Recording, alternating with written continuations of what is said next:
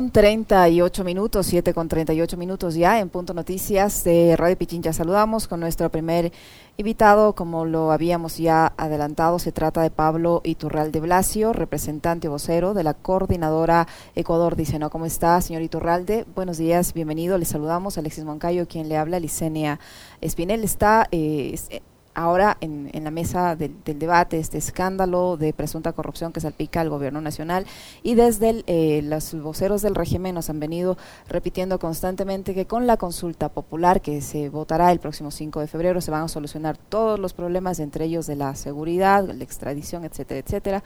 Eh, es así. La consulta popular en este caso nos ayudaría a evitar este tipo de escándalos, este tipo de, presuntas redes de corrupción que estarían al interior del gobierno nacional. Buenos días, bienvenido. Eh, si puede activar su micrófono, señor Iturralde, por favor. Gracias. Eh, muy buenos días, Licenia y Alexis. muchas gracias por la invitación. Eh, efectivamente, nosotros el día de hoy tenemos una gran asamblea constitutiva de este espacio que denominamos como la Coordinadora Ecuador, dicen. Nosotros somos un grupo de más de 60 organizaciones de todo el país que hemos decidido juntarnos, unirnos fundamentalmente eh, frente a lo que estamos viviendo, que es este desastre que vivimos a nivel nacional tanto a nivel del empleo como a nivel de las, los grados o niveles de empobrecimiento que tienen las familias ecuatorianas, las migraciones forzosas, la delincuencia, los asesinatos, y ahora, digamos, de manera muy clara, justamente con esta denuncia realizada por un medio de comunicación digital, eh, vemos una trama, una trama criminal, una, una banda organizada que está saqueando justamente las empresas públicas frente a este desastre del país, frente a este descalabro nacional al que nos ha conducido el gobierno, nosotros eh, hemos decidido juntar, juntar por un lado nuestra indignación, nuestro hartazgo, pero también juntar nuestra esperanza, nuestros sueños,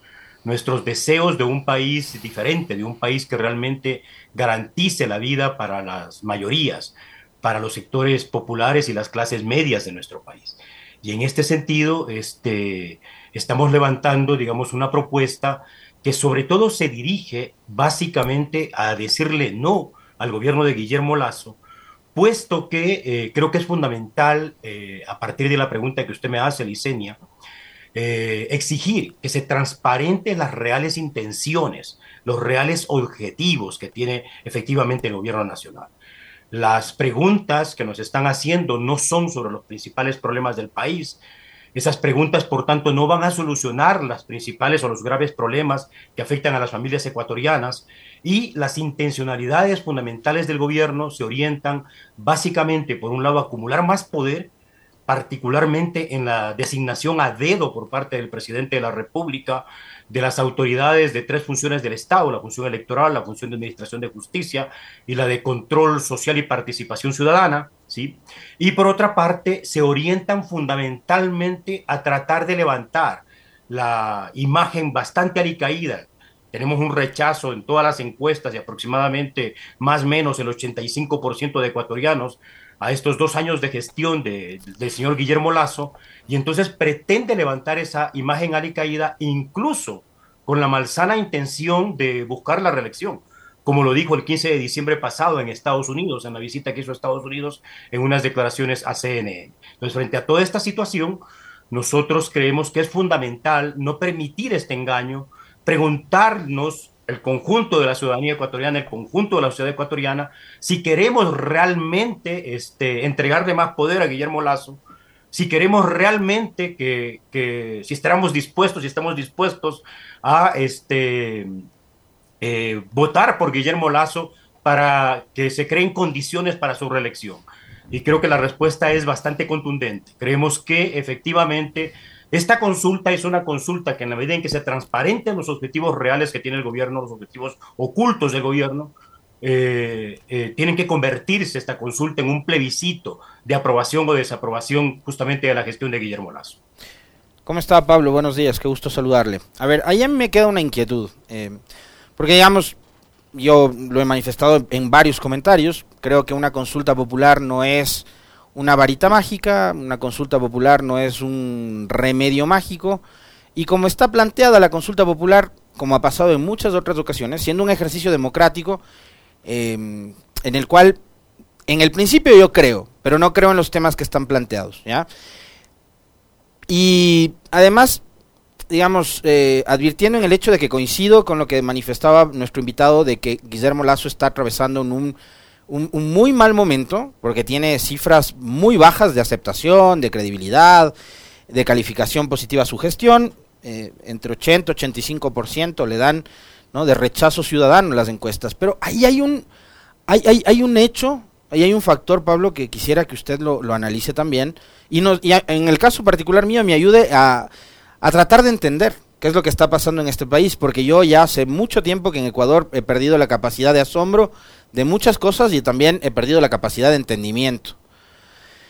Em, esas mismas encuestas que a Lazo le dan un rechazo del 85, del 80%, dicen que todas las preguntas de la consulta popular las ganaría por encima del 65%. Eso significa que, si bien el presidente está muy mal calificado, eh, los temas que están planteados en la consulta están conectados con lo que conversa la gente, con lo que opina la gente, con lo que cree la gente. Y lo están vendiendo muy bien, más allá de lo que incluso pueda resultar en efecto, eh, digamos, si es que gana la consulta y, se aplican las, las, cosas que están ahí planteadas, pero hay, un, hay una carga de publicidad, una venta de humo tan fuerte que tienen, ya le digo, más del 65% de apoyo el sí en las ocho preguntas. ¿Cómo entendemos eso? Eh, efectivamente, esto que usted plantea, Alexis, muy buenos días. Eh, eh, nosotros también lo conocemos a través justamente de las encuestas.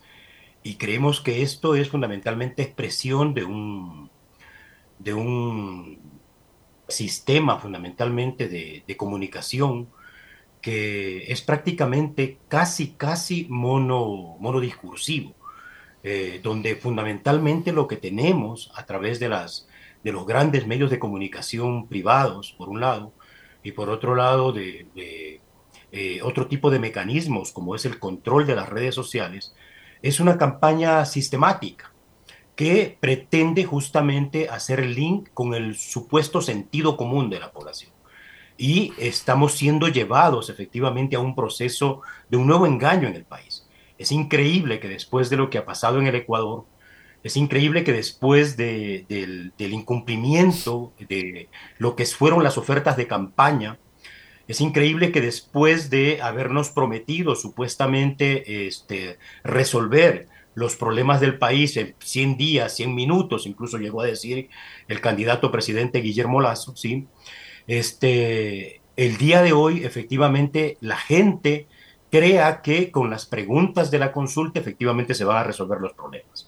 Eh, eh, estamos viviendo una situación que es una situación donde ese cuarto poder que llaman algunos eh, es el poder prácticamente hegemónico, es el poder que crea efectivamente estas corrientes de opinión que en este caso podrían significar efectivamente que la consulta del gobierno sea una consulta que, gane en las ocho preguntas el sí.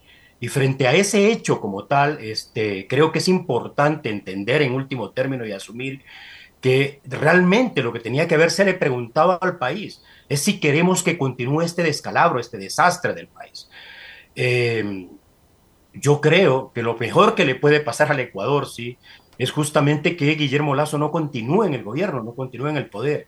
Ha demostrado fehacientemente durante estos dos años que eh, la confianza que le entregó el electorado al nombrarlo presidente de la República ha sido completamente incapaz de gestionarlo.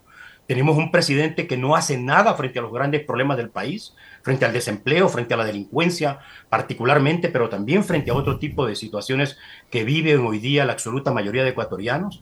Tenemos un presidente que incluso yo diría no le importa efectivamente lo que está viviendo la gente, que principaliza el pago de la deuda y que por esto ha generado recortes presupuestarios sistemáticos a la educación, a la seguridad social, los hospitales sin medicinas, la policía sin tener los recursos, a veces ni siquiera la gasolina para poder realizar eh, el patrullaje de las ciudades, de las, de las comunidades, ¿sí?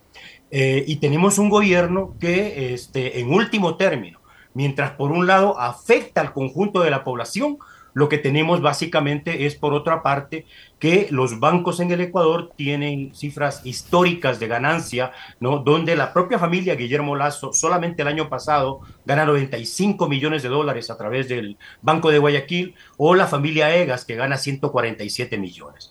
Entonces, vivimos una situación donde efectivamente es una campaña completamente desigual. Usted puede ver, este, Alexis, eh, todos los días propaganda a través de las redes sociales, un discurso monolítico de parte de los medios de comunicación, tratando de posicionar supuestamente que con estas preguntas se van a resolver, por ejemplo, con la extradición se va a resolver el problema de la inseguridad. Y esto es completamente falso. Nosotros confiamos, sin embargo, en la capacidad de, de reflexión de nuestra gente, en, la posibilidad de activar al conjunto de la ciudadanía ecuatoriana, a las familias ecuatorianas, a que se desate una especie de campaña eh, ciudadana efectivamente que sea capaz efectivamente de disputar y de darle la vuelta a la consulta. En último término, la consulta, Alexis, no va a resolver nada. Y creo que inmediatamente después de la consulta vamos a tener nuevamente situaciones de crisis, eh, eh, de profundización de la crisis económica y social y probablemente de agudización de la crisis política. Una crisis política provocada porque la gente no tiene cómo vivir, provocada por la desesperación y desesperanza de la gente, pero además provocada ahora efectivamente por el tema de la corrupción. No solamente que no se van a resolver los problemas, sino que se van a agudizar, este Alexis. Pablo, pero desde el gobierno, desde el gobierno y desde los sectores cercanos al gobierno, eh, no se cansan de decir que, por ejemplo, en la pregunta de la extradición, que el que se opone a esta, pregunta eh, es narcotraficante, tiene vínculos con el narcotráfico, simpatiza con los delincuentes, que si gane el no, el narcotráfico seguirá imparable, al igual que el sicariato y todo tipo de crimen organizado. Eh, ¿Qué decir frente a ese tipo de aseveraciones? La extradición es una herramienta legal que nos facilita ese combate al narcotráfico o no? Tenemos ejemplos de países que ya aplican esta la extradición, como en el caso de México, como el caso de Colombia, donde eh, lamentablemente, pese a tener esta herramienta, eh, la situación de criminalidad relacionada con el narcotráfico no se ha podido contener ni, y mucho menos eliminar. Pero, ¿qué decir frente a estas, estas aseveraciones de que quien vote no por esta consulta, eh, por esta pregunta específica de la extradición, por ejemplo, entre otras, está apoyando el narcotráfico? Eh, Licenia, nosotros rechazamos rotundamente que el gobierno nacional y el presidente de la República acuse a amplios sectores de la ciudadanía prácticamente de ser delincuentes y narcotraficantes, simplemente por tener una posición política. Este, nosotros valoramos efectivamente los mecanismos como los de la consulta popular por ser mecanismos de democracia directa, pero debería de preguntársenos efectivamente sobre aquellos elementos que son los elementos eh, fundamentales que preocupan a la ciudadanía y que tienen que ver con los graves problemas que afectan al conjunto, como hemos dicho, de las familias ecuatorianas. La extradición como un mecanismo eh, eh, en el país, como un mecanismo, perdón, supuestamente para combatir o para, para modificar las condiciones de inseguridad en el país, son, es un mecanismo absolutamente ineficiente, es completamente una bola de humo porque usted lo ha, planteado ya, vemos países justamente que tienen la extradición desde la década de los 70 y que sin embargo son los países en América Latina, que ya en este momento el Ecuador también disputa esos primeros lugares, pero que han tenido los primeros lugares como los países más violentos y los países donde el narcotráfico ha penetrado en el conjunto de la sociedad y particularmente en el Estado, esto que estamos llamando como la narcopolítica. Entonces, no hay ningún tipo de garantía, efectivamente, que la consulta resuelva los problemas de seguridad. Los problemas de seguridad se resolverían en el Ecuador con una política adecuada que combata el empobrecimiento y la desigualdad social. Los problemas de seguridad se resolverían en el país fortaleciendo efectivamente las instituciones de control y las acciones de, prevención. Pongo ejemplos. Eh, todo lo que significa el sistema de prevención y de, vigilancia de los ECUS 911 prácticamente ha sido desmantelado en el país. O, como hemos visto, el desmantelamiento de los mecanismos de seguridad y de control en las cárceles ecuatorianas, que han llevado a vivir todo lo que hemos vivido. El hecho de, poder, de destruir los escáneres, de destruir las cámaras internas, los inhibidores de celulares, ¿sí? justamente para favorecer situaciones de corrupción, porque cada arma que ingresa, cada eh, botella de alcohol, cada gramo de, droga que ingresa a las cárceles, efectivamente cuesta. La, la, inseguridad efectivamente se combatiría este, controlando eh, realmente por parte de la sociedad, creando mecanismos para que la sociedad controle toda esta corrupción efectivamente por parte del Estado y por parte de autoridades estatales. Vea lo que tenemos en este momento. Prácticamente el principal socio del señor Guillermo Lazo, ¿sí? Eh, a quien él considera eh, incluso su mentor, su padre, ¿sí? Y por otra parte, el principal y cuñado del presidente, hoy día este, denunciado en una banda efectivamente de, robo, de saqueo de las principales empresas públicas del país. Es decir, el tema de la extradición es un tema que efectivamente no resuelve las causas de fondo de la seguridad ciudadana en el país. Y por eso lo que estamos viviendo es una situación que cada vez se empeora más y que requiere, yo insisto, digamos, en esto y el llamado que estamos haciendo es justamente a la posibilidad de que los sectores eh, de la ciudadanía eh, entendamos y asumamos que en este caso tenemos que decidir, fundamentalmente en esta consulta, entre un régimen, un gobierno que ha destruido el país versus la posibilidad efectivamente de recuperar la dignidad, de recuperar los derechos, de recuperar la esperanza. Y es decir, por eso con esta pregunta, eh, Pablo, que con esta pregunta, si es que ganar el sí en esta pregunta, eh, no es que los, los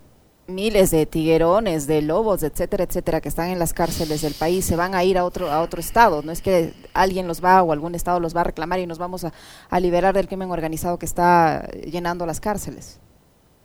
La extradición funciona fundamentalmente como un mecanismo que se activa por parte de los estados, eh, de otros estados. Y digamos, efectivamente, el mecanismo de la extradición en el país, yo no sé, hace tiempo no solicitan una extradición en el Ecuador, algún estado digamos, de, de, otro país. Este, las bandas mafiosas, los tiguerones, los lobos, eh, ahora los, la banda que tenemos en el propio gobierno, van a continuar trabajando y van a continuar actuando y van a continuar saqueando efectivamente al Estado ecuatoriano y a la economía nacional. Entonces, eh, no son preguntas que efectivamente resuelvan, yo insisto en esto, los problemas nacionales, este, y vamos a tener situaciones que van a continuar. Yo quiero ver efectivamente si es que llega a ganar la consulta, eh, lo que va a pasar y qué, respuesta va a dar el gobierno al incremento, porque cada vez nosotros estamos viviendo una situación donde la delincuencia en el país prácticamente, por un lado nos roba, por otro lado nos asesina, va incrementándose y va incrementándose cada vez más. Uno puede revisar a ver las cifras y solamente ya el año 2022 los, los niveles de violencia en el país, de asesinatos en el país, de muertes violentas, superaron el 25% eh, por cada 100.000 habitantes. Entonces, toda la situación que vivimos en el Ecuador con respecto a estos grupos eh, delincuenciales, al crimen organizado y a la delincuencia común, no se resuelve con una pregunta como la extradición, Grisel. Ahora, usted mencionaba, Pablo, el episodio este de Danilo Carrera, y ahí hay algo que me llama mucho la atención, y es eh, esta doble moral que tiene una buena parte de nuestra clase política.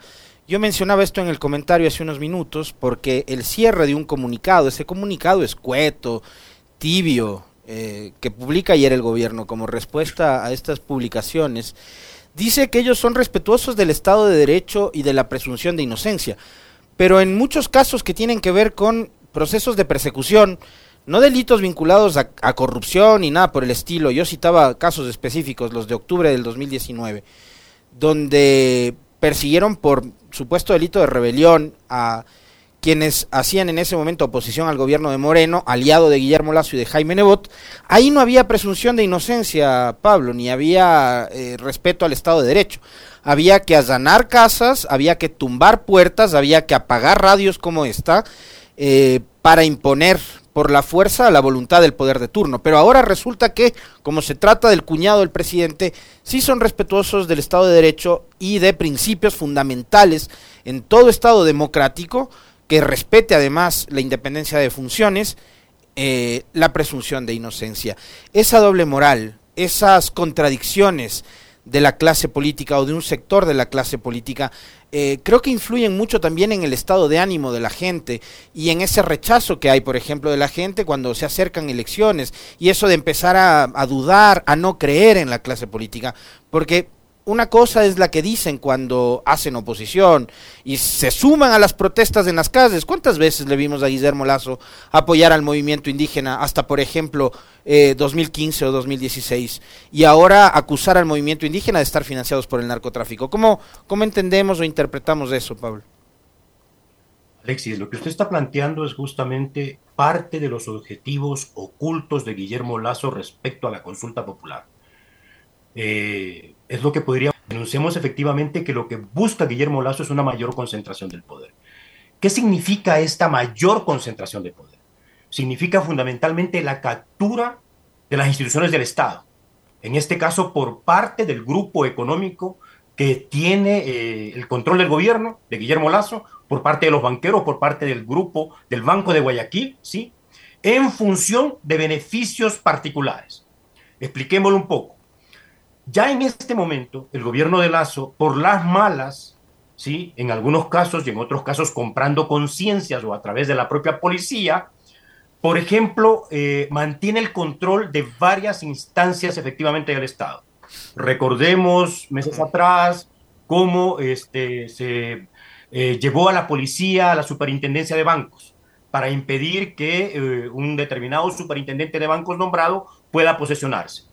O recordemos igualmente la intervención de la policía mandada por el Ministerio del Interior, el Ministerio, el gobierno de Guillermo Lazo, se tomó el Consejo de Participación Ciudadana para controlar una mayoría o para garantizar una mayoría que elija autoridades que respondan a los intereses del señor Guillermo Lazo y del grupo de Guayaquil. ¿sí?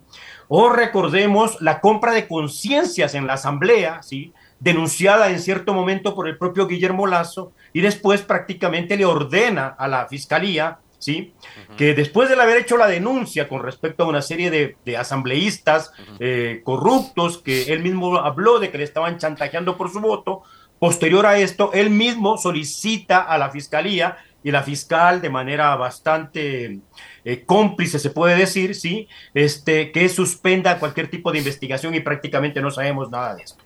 Esto se hace, Alexis, fundamentalmente para utilizar las instituciones, por un lado, para garantizar impunidad, ¿sí? ¿Y qué es lo que hemos visto en este momento? Por ejemplo, todo el caso que tiene que ver con los paraísos fiscales, con las variedades fiscales. Yo escuchaba, mientras esperaba esta entrevista, a la persona que estaba haciendo, al señor Robalino, me parece que era que estaba haciendo un análisis sobre los, elementos económicos. No es que a nosotros no nos van y nos viene con el tema de las, de las guaridas fiscales, de que saquen la plata a los paraísos o guaridas fiscales, porque eso afecta el presupuesto general del Estado, afecta el pago de impuestos, eso se hace fundamentalmente para evadir el pago de impuestos. Y frente a este tipo de situaciones que ya fueron denunciadas, no por este, periodistas ecuatorianos, no por políticos ecuatorianos, sino por periodistas a nivel internacional, 500 periodistas que hicieron una investigación a nivel internacional y que el gobierno la sacó absolutamente barata, no pasó absolutamente nada. O lo que estamos viviendo en este momento con respecto a esto justamente eh, en relación a lo que usted dice, porque el control, la captura del Estado permite, por un lado, garantizar la impunidad de los amigos, de la gavilla, de la banda, de la banda criminal que hoy día saquea a las empresas. Mientras ese mismo control del Estado permite perseguir a la oposición política, como se ha perseguido a esta radio, efectivamente, como usted lo plantea, Alexis, como se ha perseguido a sectores políticos de la oposición, como se ha perseguido al movimiento indígena, etcétera. Es decir, se utiliza el Estado como un instrumento de dominación, pero además atrás de esto, el gran objetivo oculto es el incrementar efectivamente las riquezas del país. Ahora, Pablo, eh, eh, yo, ahí quiero plantearle una inquietud que tiene que ver también con em, los cuestionamientos que yo sí suelo hacerlos, digamos, puertas adentro hacia el sector del progresismo. Em, por eso a mí un poco me chocaba cuando, cuando se dieron las elecciones presidenciales y parlamentarias del 2021 y supimos cómo iba a estar conformado el Parlamento eh, con una supuesta mayoría progresista entre UNES, eh, Pachacuti e Izquierda Democrática y el candidato Andrés Arauz, em, ojo lo que voy a decir, es muy respetuoso Andrés, ¿no? Yo le valoro y le respeto mucho a Andrés Arauz, pero cándidamente dijo qué importante va a ser tener un bloque progresista en, la Asamblea.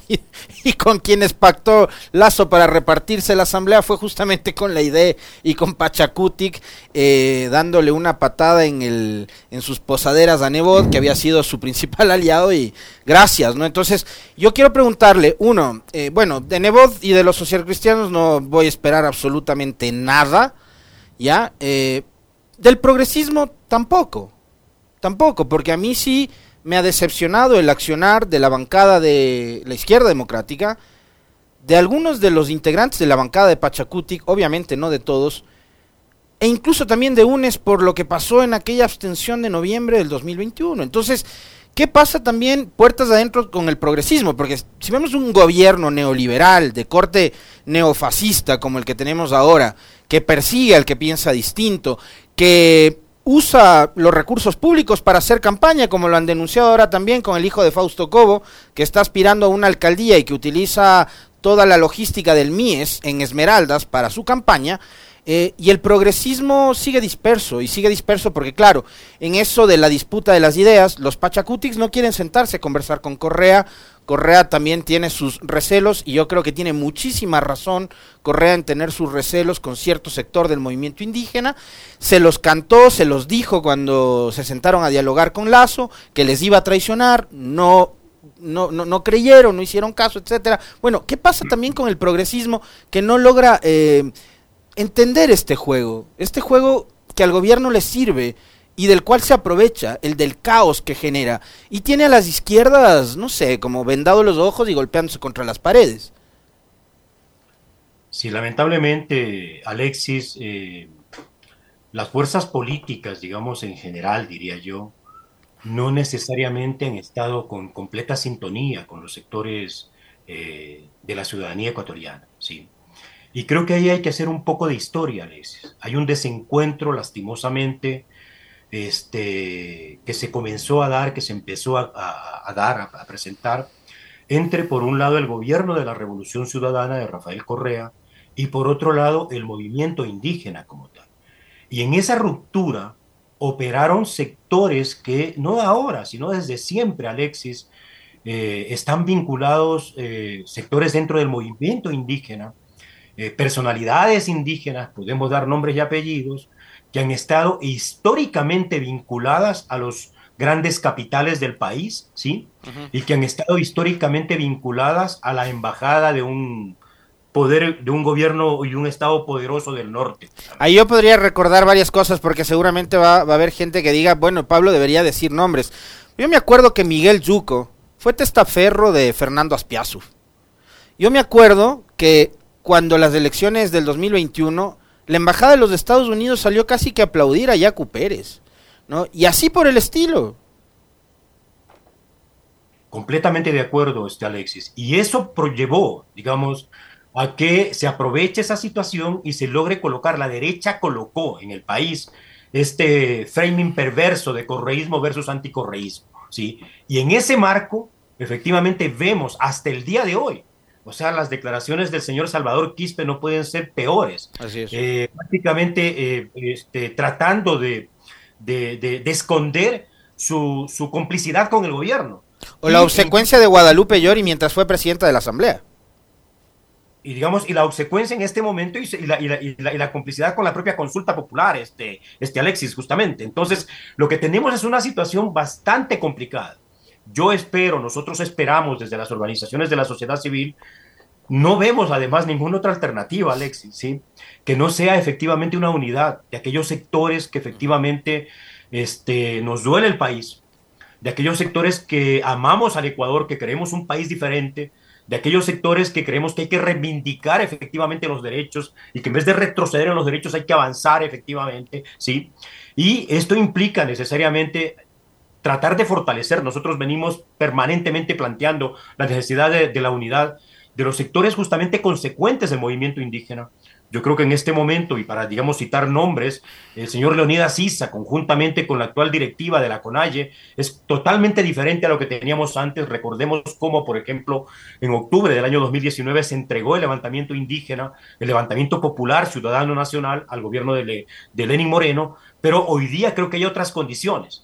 De igual forma, me parece que es muy importante que dentro de la revolución ciudadana se vea claramente que en este momento solos no se puede, que se requiere efectivamente una alianza de carácter social, de carácter ético, de carácter político en el país, que permita, por ejemplo, enfrentar de manera unitaria la consulta popular, que permita enfrentar de manera unitaria la defensa de los derechos, tanto en la institucionalidad pública, en, en el Parlamento, en los gobiernos locales, en otras instancias del Estado ecuatoriano, pero también en la calle, también en la organización social, Recordemos que el Estado ecuatoriano, la Constitución ecuatoriana reconoce la participación y la organización de las comunidades como un espacio de la sociedad, como un elemento fundamental del sistema democrático, del régimen democrático, y eso se expresa comúnmente como demandas, se expresa comúnmente como acciones colectivas que deben ser igualmente valoradas y que tienen que ser trabajadas de manera unitaria. Nosotros, digamos, en este marco, Alexis, creemos que el tema de la unidad y el tema de la articulación de fuerzas, ahora en la consulta, mañana muy probablemente en las calles, resistiendo justamente a la profundización de la crisis económica y social, gane eh, quien gane en la consulta, por decir así, lo más importante para el país es que efectivamente Lazo no continúe en el poder. Lo mejor que le puede pasar al país es cualquier otro gobierno porque se ha visto que efectivamente en estos dos años lo que tenemos es una destrucción de la patria, una destrucción de la vida de las familias de, la absoluta mayoría de ecuatorianos. Le agradecemos, Pablo, por habernos acompañado en este diálogo. Eh, muy amable, muchísimas gracias. Muy gentil. Vicenia, si me permite, por favor, este, y Alexis, eh, agradecerles igualmente por la invitación y este, eh, que me permitan hacer la convocatoria. Nosotros tenemos el día de hoy una asamblea de carácter nacional a las 3 de la tarde, hoy miércoles 11 de enero a las 3 de la tarde, en el Comité de Empresa de los Trabajadores de la Empresa Eléctrica Quito, que está ubicado en la 10 de agosto eh, y Cuero y Caicedo, 10, de agosto, 30, 37 y Cuero y Caicedo. Y esta es una reunión de los diferentes sectores organizados del país para poder juntar nuestras voces justamente en relación con la consulta. Nosotros creemos que hay que levantar con fuerza e invitamos al conjunto de la ciudadanía a levantar con fuerza esta idea central de dile no al lazo, de no al lazo, ¿sí? no a la corrupción, no al desempleo, no a la delincuencia, ¿sí? y que esto posibilite de alguna manera, por un lado, una reconstitución del campo popular, pero al mismo tiempo, ojalá, podamos revertir justamente la situación que estamos teniendo en este momento y que podemos conocer a través de las encuestas en relación con la consulta popular. Buenos días y muchísimas gracias. A usted, Pablo, muy amable. Muchísimas gracias. Pablo Iturralde, vocero de la coordinadora Ecuador dice, ¿no? En Punto Noticias de Radio Pichincha, 8 con 10 minutos. Una pausa, no se vayan que regresamos para conversar con la legisladora Mireya Pazmín.